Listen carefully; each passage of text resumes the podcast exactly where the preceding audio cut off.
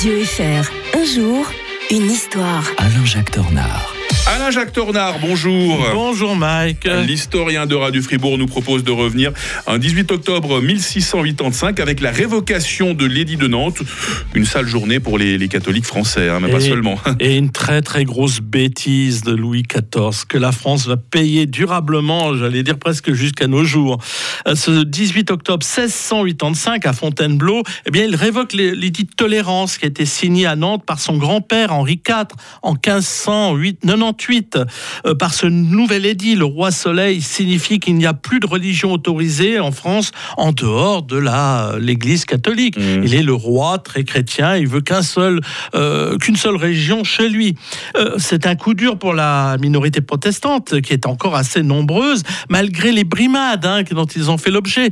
Pendant des années, des années, on a tout fait pour les convertir. On avait envoyé euh, des, des, des soldats logés chez les protestants, on avait essayé de les acheter, euh, mais les huguenots, comme on les appelait, eh ben, euh, euh, accusés d'ailleurs d'avoir des sympathies pour l'Angleterre, pour la Hollande, les ennemis de la France, eh bien, persistent et signent et ne veulent pas se convertir. Et une caisse même de conversion avait été créée par le, le- le roi Soleil. Alors on supprime, ce- on révoque cet édit de Nantes et euh, ben, ils pensent que euh, tout va très bien se passer. Les protestants vont se convertir, ils n'ont pas le choix. Hein.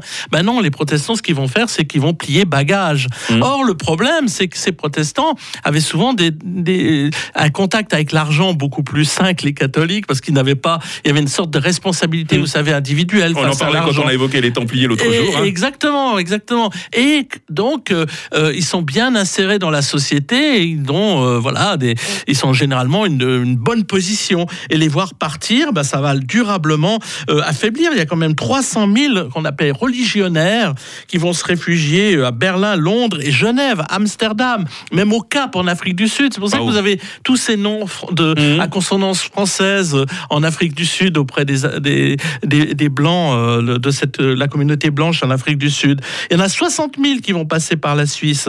Euh, ils vont être répartis dans les différents cantons, bien entendu protestants. On les a pas forcément vus arriver d'un bon oeil parce que là aussi, comme ils avaient certaines compétences, ils prenaient la place des gens euh, du coin. Et mais combien de familles euh, protestantes, vaudoises, genevoises euh, disent voilà nos origines sont des origines euh, comme Benjamin Constant d'ailleurs. hein. Mhm. D'ailleurs, il y aura une loi française qui va permettre aux protestants de- devenus étrangers, suisses en particulier, de redevenir français.